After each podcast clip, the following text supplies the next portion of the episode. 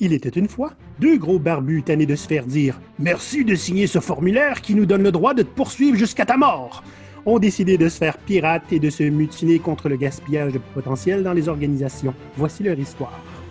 On a une belle à soir, Olivier, parce que c'est un sujet qui cause mon indignation assez fréquente. et euh, plusieurs recruteurs vont pouvoir en attester quand on est rendu à signer des contrats, euh, les gens n'ont pas tendance à m'aimer beaucoup. Maurice, tu vas en sourire. Hmm. Oui, tu es en train de dire que c'est normal que les gens m'aiment pas beaucoup parce que non, je pourrais être d'accord avec toi? on, a, euh, on a trouvé le titre de l'épisode. Euh, je l'ai proposé comme ça, puis je le trouve tellement fort. que Ces entreprises qui nous possèdent. Puis euh, quand tu es habitué de signer des contrats souvent, genre quand tu es consultant, comme nous autres, ça a déjà été le cas, euh, à un moment donné, c'est rendu un cauchemar, la paperasserie derrière tout ça. Puis le, pauvre monde avec qui tu deals avec ça, les recruteurs, etc., ils n'ont pas grand-chose qu'ils peuvent faire là, pour améliorer ça. Euh, ça fait partie d'une grosse machine bureaucratique, légale. On va voir des cas aujourd'hui. Donc, le sujet du jour, les entreprises qui nous possèdent ou tentent de nous posséder. OK? Là, on, parle de trucs euh, légaux, mais ce n'est pas euh, la seule manière de contrôler les gens. Donc, on va voir plusieurs choses aujourd'hui. Euh, on ne parlera pas de tendance. C'est notre publication du vendredi, puis on a du fun. On boit du rhum. Il m'en reste plus. Ah, ben là, Maurice, ça Deux épisodes de podcast en ligne, ça a tendance à faire ça. Donc, avant de commencer, j'aimerais dire bonjour aux gens de Montréal après avoir bu une bonne gorgée de rhum euh, Montréal, euh, on dit bonjour aux gens en Belgique, tout ça. Montréal, c'est 40% de notre auditoire quand même. Donc, on ne voulait pas trop vous négliger, puis on voulait vous saluer en buvant une bonne gorgée de rhum, sauf que Maurice s'est pris un petit peu trop en avance, puis il a tout fini son verre. je suis trop paresseux pour aller m'en chercher d'autres. Oui, c'est ça. OK. Écoute, euh, très, très rapidement, on, va parler, là, comme on j'ai parlé un petit peu plus tôt, des contrats qui sont des fois des contrats d'intimidation. OK? Les entreprises qui décident ta carrière puis ta vie basée sur leurs propres besoins. Là, Olivier, j'aimerais ça t'arrêter une petite seconde parce que là, mm-hmm. tu commences à partir de façon pour être pas fair. Ah. C'est tout à fait normal que dans un contrat très standard, OK, ils insistent pour que tu abandonnes toute appartenance à ce que tu as pu faire, créer, voir, être, exister, et que si ça donne que c'est pas légal, ben le contrat demeure quand même légal parce que tu abandonnes tous tes droits à poursuivre ou à contester. Hmm? ça, ça aide à protéger les intérêts de l'entreprise. Oui, c'est ça. Euh, même, même si c'est pas légal, toutes les autres entreprises le font. ouais. Hein? Tu te souviens, les bullshit jobs, là, hein? euh, avoir des goons là, parce que les autres entreprises en ont, c'est un peu la même affaire. euh, oui, je pense qu'il y a beaucoup des avocats qui sont spécialisés dans les contrats euh, d'embauche dans les entreprises qui essentiellement les rendent absolument épouvantables et terribles parce qu'ils n'ont rien d'autre à faire. Bon, commençons avec les contrats d'intimidation, parce que ça, c'est quelque chose qui nous touche, nous, personnellement. Mm-hmm. Euh, on a plusieurs cas. commence donc. OK, je vais commencer avec celui-là date d'il y a plus longtemps dans ma carrière. J'ai plein d'histoires comme ça, mais celui-là est, quelque chose. Donc, j'étais travaillé pour une entreprise. En fait, j'étais à cette époque-là euh, un temp, donc euh, temporaire. J'étais envoyé par mon employeur faire des petits contrats minuscules euh, à certains endroits. Puis là, j'ai été envoyé dans une compagnie de tabac qui, en partant, me plaisait pas particulièrement, mais la paye était bonne. Puis, ben, écoute, je voulais garder ma job. Donc, euh, je me pointe là-bas. C'était un contrat qui devait durer euh, deux semaines, trois peut-être. Ma première journée là-bas a été passée à signer des clauses de non-divulgation. Puis pas juste de je promets de ne pas divulguer aucune information que je vois là. Non, non, ça allait, c'est une journée entière à signer des dizaines, puis des dizaines, puis des dizaines de pages avec des clauses de rétribution. C'est la première fois que j'ai vu ça. En fait, j'en ai rencontré d'autres par après euh, quand je travaillais avec des Français en France. Euh, mais ici, au Québec, c'est pas quelque chose qu'on a l'habitude de voir une clause de rétribution. Là, c'est s'il y a un bris de ce contrat-là, il y avait, puis il fallait que je signe. Hmm, une série d'affaires qui allaient m'arriver. Essentiellement, j'allais être endetté pour les huit prochaines générations. Il allait venir saisir mes enfants puis les sacrifier. Et euh, ça n'avait aucun sens. Puis, ce qui est intéressant, c'est que dans la plupart de ces euh, euh, ententes-là, je m'engageais à ne jamais divulguer le contenu de l'entente de non-divulgation, que je renonçais à tous mes droits de contester sur ce qu'il y avait sur ces ententes-là. On avait ça à chacune des ententes. Donc, tu en faisais des signatures à faire. OK. Tu illégal en ce moment. Là. Ah oui, c'est complètement illégal, mur à mur, ça, cette affaire-là. Mais non, non, non, quand j'ai Excuse-moi, excuse, excuse. Toi, tu es illégal en ce moment. Tu es en train de le divulguer. Ben, personne ne sait de qui je parle, puis personne ne ben sait qu'est-ce qu'il y a dedans. Puis s'ils viennent me chercher, je... oh, va falloir que ça aille en cours, ça va être très drôle. le fait est, dès la première journée, j'ai essentiellement travaillé une demi-journée là-bas après que toutes mes signatures aient, été faites. J'ai vu ce qu'on m'a demandé. Il n'y a rien dans ce qu'on m'a demandé qui était très, très, très, très normal, qui était légal. OK?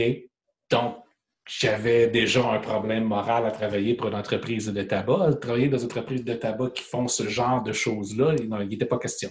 J'avertis, écoute, ça ne marche pas, je vais partir.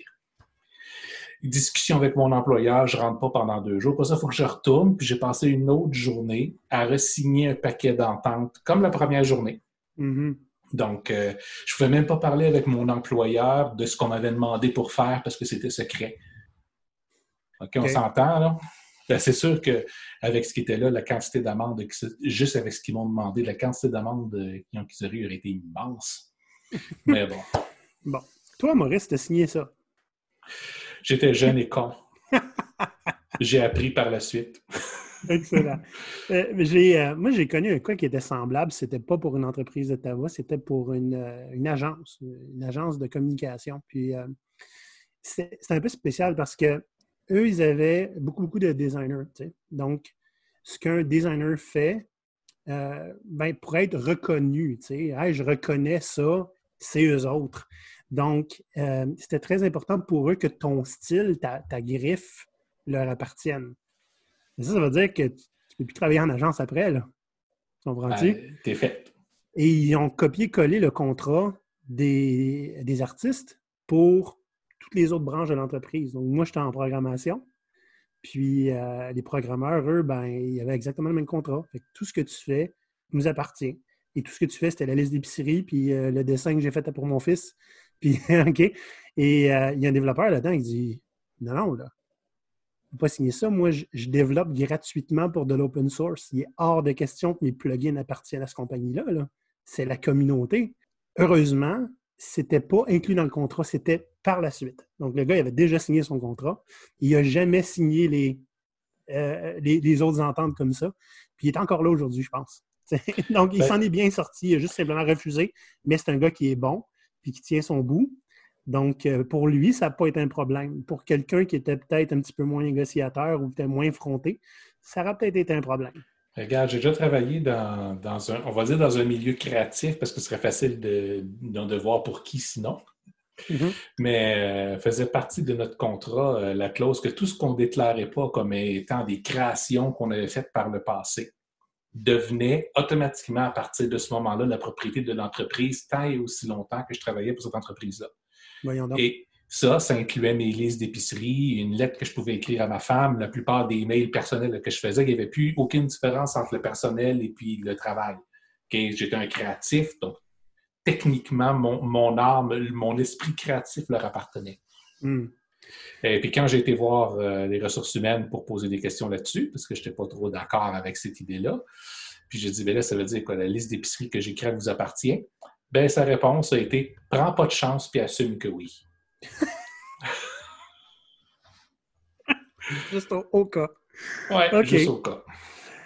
Euh, pour ceux qui regardent mes capsules euh, Piratise ta vie sur YouTube, là, euh, vous allez peut-être reconnaître celle qui s'appelle l'entreprise garderie, l'entreprise maternelle plutôt. la fois où j'ai travaillé pour une compagnie qui traitait les gens en enfants et tout le monde s'est mis à se comporter comme une classe de maternelle, c'était magnifique. cette compagnie-là en faisait des papiers aussi. Euh, j'ai travaillé, il y avait un autre de mes collègues que j'ai rencontré plus tard qui avait travaillé là avant moi. on n'a pas été à la même place au même moment, mais on en a discuté beaucoup parce qu'évidemment, c'était très drôle de parler de cette entreprise-là. Puis, euh, il m'a raconté que lui, euh, il avait été témoin d'une discussion entre le directeur, le fameux directeur qui traitait le monde comme les enfants, et le propriétaire de l'entreprise, et, l'avocat. Et la discussion était très simple. Écoute, l'avocat, tu t'arranges pour que les contrats soient le plus épeurant possible.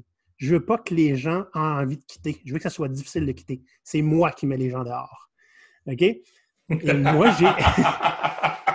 moi, je travaillais là. Et je me faisais approcher par d'autres entreprises dans le même domaine. Donc, qui étaient beaucoup plus intéressantes et qui avaient très, beaucoup mieux payé.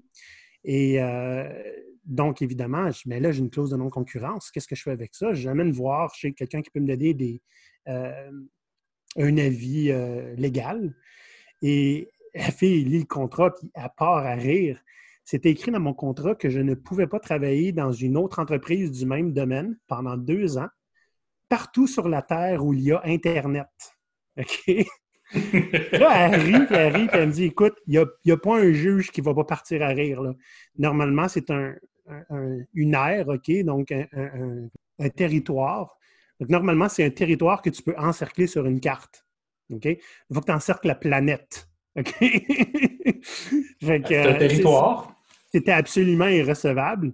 Et elle me dit ben, donc, ton contrat est complètement euh, est caduque. c'est absolument. Euh, ton contrat ne tient plus.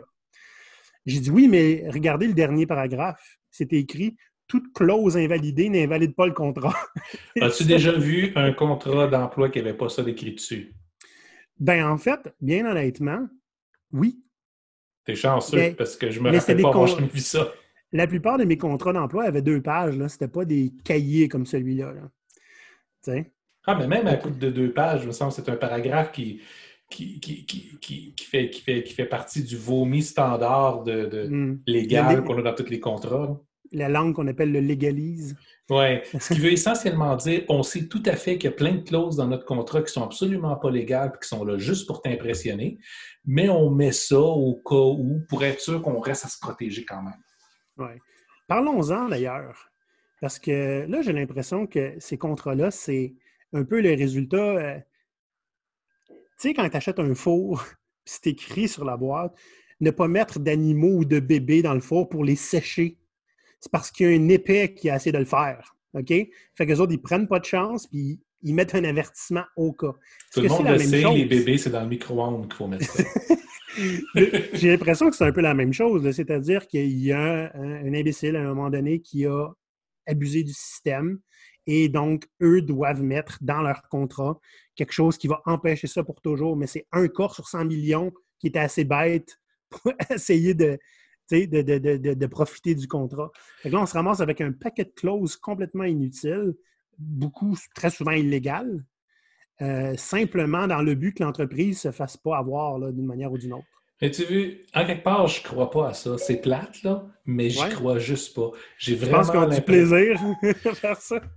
Il doit y en avoir plusieurs qui ont du plaisir, oui, mais à un moment donné, je pense que l'idée avec le contrat, c'est aussi pour te montrer de ne pas oublier c'est qui qui est le boss. Mm-hmm. Fait que, tu sais, on parle des contrats euh, d'intimidation, mais c'est fait un peu pour ça. C'est fait pour te contrôler. C'est un outil de contrôle. Que tu te rappelles que tu es un outil, que tu vas servir à une fonction particulière, puis c'est pas toi qui es le chef dans cette relation-là. Ce qui part déjà extrêmement mal une relation. Hein. Ben, c'est clair tu n'avais pas euh, proposé une, une contre-clause ridicule, toi, pour donner une leçon à. ben, je suis baveux. Fait à un moment donné, bon, euh, je, travaille beaucoup avec des agences de placement parce que la plupart des entreprises vont passer par ces agences-là quand ils ont, ils ont, besoin de travailler avec un consultant. C'est la raison pour laquelle je prends de moins en moins de contrats maintenant. Je trouve ça juste épouvantable. Anyway. Euh, c'était écrit dans, comme de façon standard dans un contrat pour un coach comme moi que tout ce que je pouvais présenter, parler de ou amener en entreprise ou monter pour l'entreprise, ou pas juste pour eux autres, mais j'amène des approches qui sont, qui sont propres à moi. OK? Mm. Donc, ça fait partie de, de, ma propriété intellectuelle. Si je l'amène dans l'entreprise ou si je produis quoi que ce soit pour eux autres là-bas, un aide-mémoire ou quelque chose comme ça, ça leur appartient, puis tout ce qui est inclus dans l'aide-mémoire ou dans le document que j'ai fait leur appartient aussi, pas à l'entreprise, à l'agence. Ah Fait que j'ai fait, ben là, ça marche pas. C'est, écoute, c'est l'ensemble de, de, ma propriété intellectuelle. Je bâtis ma carrière là-dessus. Je peux pas vous donner ça. Ah, ben on n'a pas le choix, monsieur Lefebvre. Ben, vous comprenez. Mais inquiétez-vous pas. On ne l'enforcera pas. C'est-à-dire, on ne mettra pas cette clause-là euh, en, action. Ah, mais dans ce cas-là, aucun problème. Mais j'aimerais ça qu'on en rajoute une, par exemple. Faites juste ajouter que vous allez me donner 5% des profits de l'entreprise pendant les 10 prochaines années mais je vous promets verbalement, comme ça, que je ne mettrai pas ça en application. Ça va juste balancer un petit peu euh, le contrat. Comment, ça s'est passé? Ben, pas très bien, parce que les responsables des contrats se sont retrouvés. Écoute, euh, c'est une agence avec laquelle j'avais travaillé à quelques reprises, puis quand la madame des contrats est rentrée dans le bureau, elle a fait « Ah, pas lui! » Ben, regarde, euh, c'est parce que t'es le seul qui, qui t'es le seul qui réagit, quoi. T'es le seul qui se laisse pas faire, c'est quoi? Je suis un difficile. Ah, voilà. fait que euh, finalement, c'est moi que j'ai fait regarder. on va arrêter de niaiser, puis je vais m'en aller. Mais c'est. Là, Bon, les contrats intimidants, c'est une chose, mais ce n'est pas le seul moyen qu'une entreprise a de, posséder des gens. Malheureusement, non. Malheureusement, non. Il y a des affaires beaucoup plus simples qui demandent beaucoup, plus, beaucoup moins de bureaucratie pour réussir la même chose. Euh, parlons des entreprises là, qui, euh, qui gèrent, qui décident puis qui gèrent ta carrière puis ta vie. OK? Tu sais, là, ouais, tu sais, quand tu es bon, Maurice, là, man, es trop bon on ne peut pas te donner une promotion. On va avoir besoin de toi. Oui, bien ça, ça va dans les deux sens. Hein?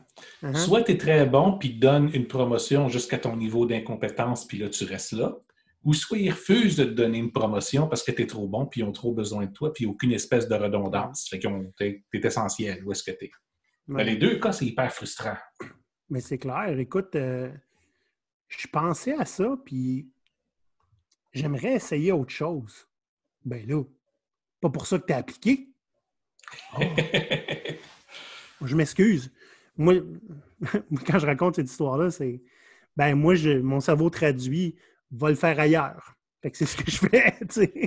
J'ai travaillé dans, dans une industrie où c'était connu que si tu voulais avoir une promotion, tu devais accepter le poste supérieur chez un concurrent, puis là, te faire réengager dans cette compagnie-là, soit à ce nouveau poste-là ou à l'autre étape d'après.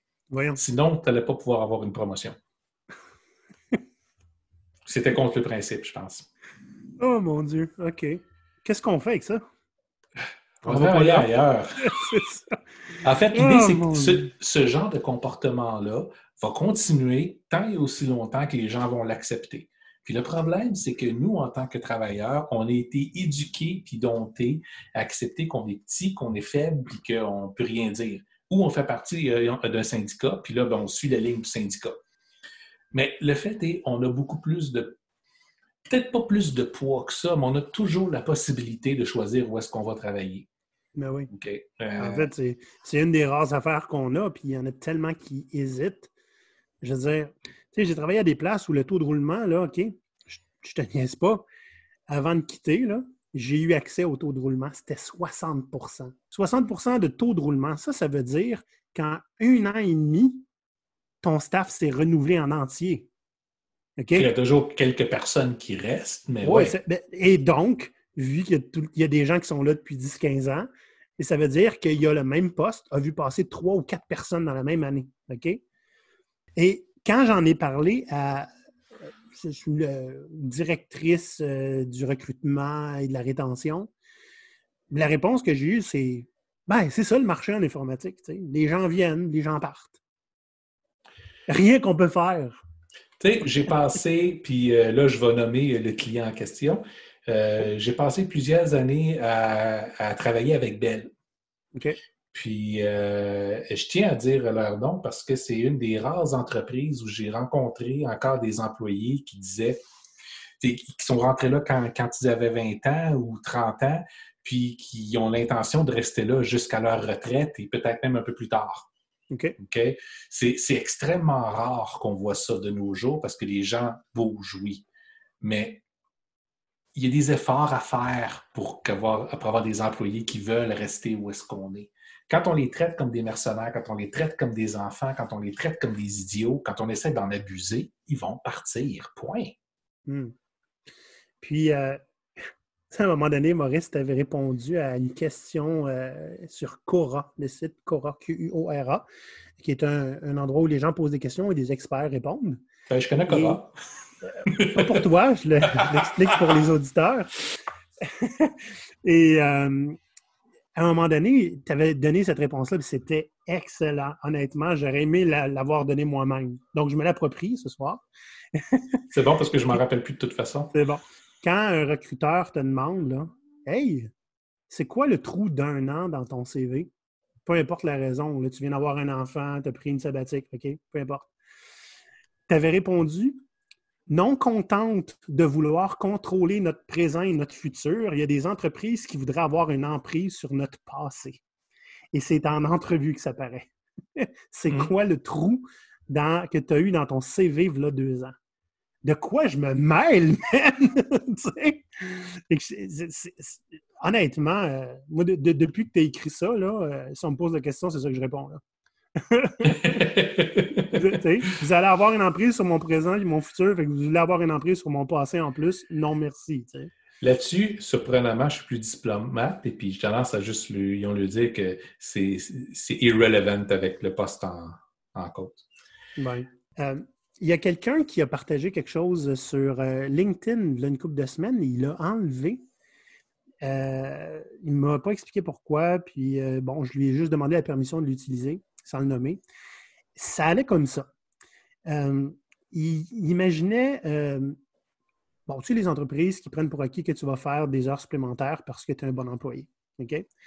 Donc, imaginez, euh, oui, payé à l'année, donc ah, il y a 24 heures dans une journée, comme tu as déjà raconté. Mm-hmm. donc, ben, s'il y a des heures sup à faire, ben fais-les, puis tu n'as pas besoin d'être payé. Donc, d'abord, au Québec, c'est illégal, mais ça se passe quand même, je vous le garantis. Euh, les gars, ils disaient imaginez la, situation inverse. Tu es mon employeur, Maurice, je m'en vais te voir, puis je te demande euh, peux-tu me donner 6 000 par année de plus? Et tu vas demander non, ta gueule, pourquoi? Et je te réponds ben écoute, c'est parce que ça montrerait ta fidélité et ton engagement envers moi. Puis de toute façon, toutes les autres entreprises le font. Pense-y. Pense-y, puis viens m'en reparler. Et tu laisses ça comme ça, là, OK? tu sais, genre, comme tu des conséquences. Il y a des entreprises qui vont faire exactement ça, OK? Ah non, tu veux pas faire d'overtime? OK, ben, pense-y. Il va y avoir des conséquences, mais on ne dira pas c'est quoi. Tu sais? Euh, puis, ben, il m'a expliqué qu'il a retiré ça parce que les gens le prenaient vraiment au mot, puis euh, ils ne comprenaient pas exactement ce qu'il essayait de dire. Mais je trouve ça fort parce que, euh, honnêtement, il y a des gens là, que j'ai vus, écoute, ils se fendaient en quatre pour une entreprise, puis il n'y avait même pas un merci. Souvent, ils ne le disaient même pas. J'ai fait 45 heures, mais ah, je ne vais pas aller le dire. Là, il va falloir qu'il y ait juste les feuilles de temps. Quand ils ont des feuilles de temps. moi, j'ai travaillé à salaire pendant longtemps, fait que personne n'en parlait parce que c'était c'était normal de faire de l'overtime. Ou bien quand j'en parle, c'est parce que tu vas avoir une promotion. Il faut que tu montres que tu sois visible le plus longtemps possible sur place. On en a parlé au dernier épisode de podcast. Ben, dans le dernier épisode, on parlait de feuilles de temps aussi. Puis euh, moi, j'ai été longtemps à salaire, donc annuel. J'ai des feuilles de temps pareilles. Euh. Parce que, écoute, tu es payé temps par année, mais on veut que tu fasses le plus possible. Il faudrait toujours bien pas que tu aies du temps libre. Non. Non, David Grabert a dit que c'était dangereux. dans Bullshit Jobs. On a d'autres exemples, Maurice, euh, spécialement reliés à bon, hein, la COVID. Là, il se passe des choses. il se passe des choses pas drôles. Non, c'est vraiment là, ça passe aux nouvelles là, ces temps-ci. Avez-vous entendu euh, parler du terme COVID fraud, la faute de COVID? Ça, c'est parti en Ohio. OK? Euh, ils sont en train de réouvrir au moment où on enregistre cet épisode-ci. Et si un employé ne se présente pas au travail ou s'il démissionne parce qu'il ne veut pas aller s'exposer à un potentiel d'être contaminé, c'est considéré comme étant une fraude de COVID et c'est possible de le rapporter à l'État et de porter plainte. Un employé n'a pas le droit de démissionner. on est, on est rendu à un très mauvais chèque de paye d'une forme d'esclavage. Oui. Tu peux démissionner, mais pas pour ça. Et comment ils vont valider que c'était pour ça ou pas pour ça? C'est vraiment basé sur la plainte.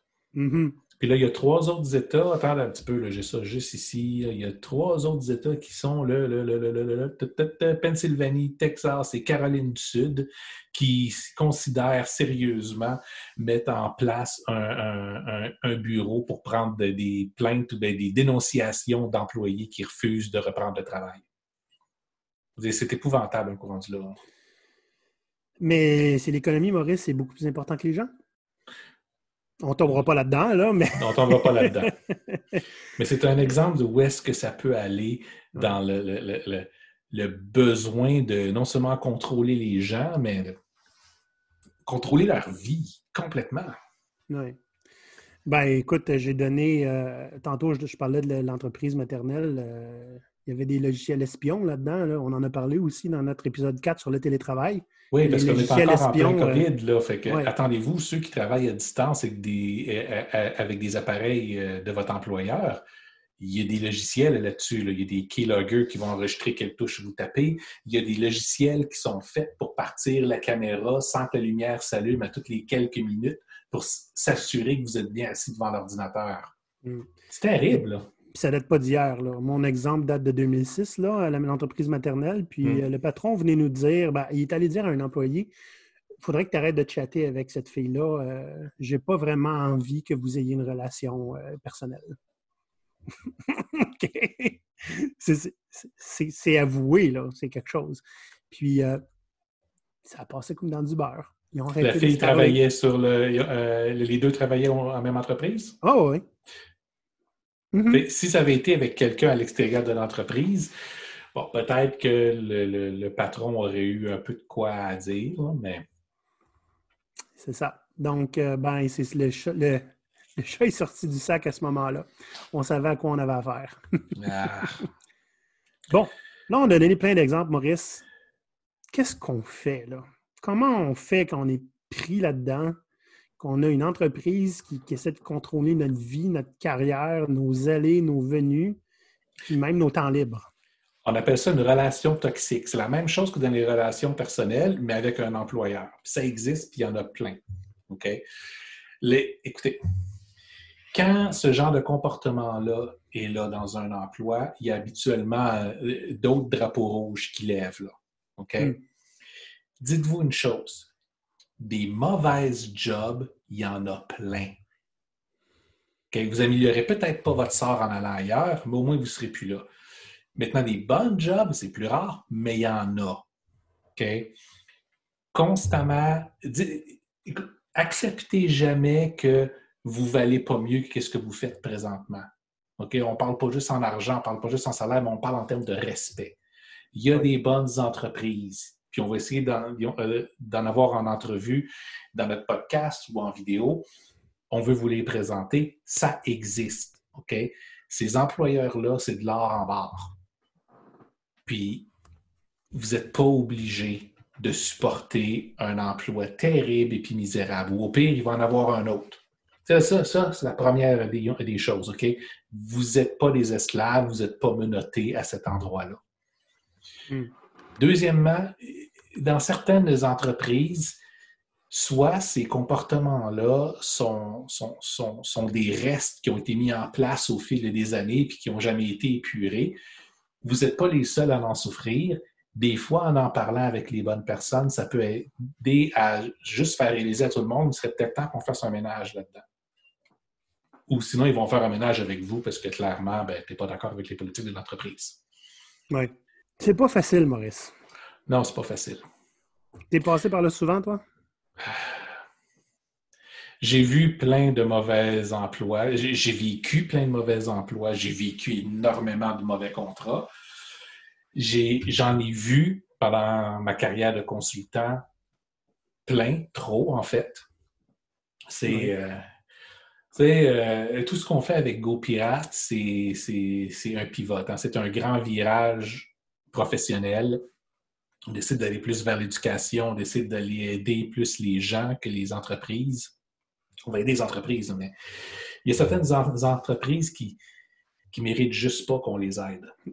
Clairement. Ils méritent de s'éteindre en tant que dinosaures abusifs qui sont. Puis, on va être là, euh, on va être là pour mettre des fleurs sur la tombe. Oui, oui. Euh, l'idée, c'est à force de voir ce genre de situation-là à répétition, ça en devient euh, démoralisant puis dégoûtant. C'est pour ça que je suis, moi, personnellement, à un point dans ma carrière, puis ma carrière a été plus longue que la tienne, Olivier. Euh, j'en suis rendu à un point à je veux amener du positivisme, je veux amener, puis pas du positivisme mignon avec des petits chatons, là, OK?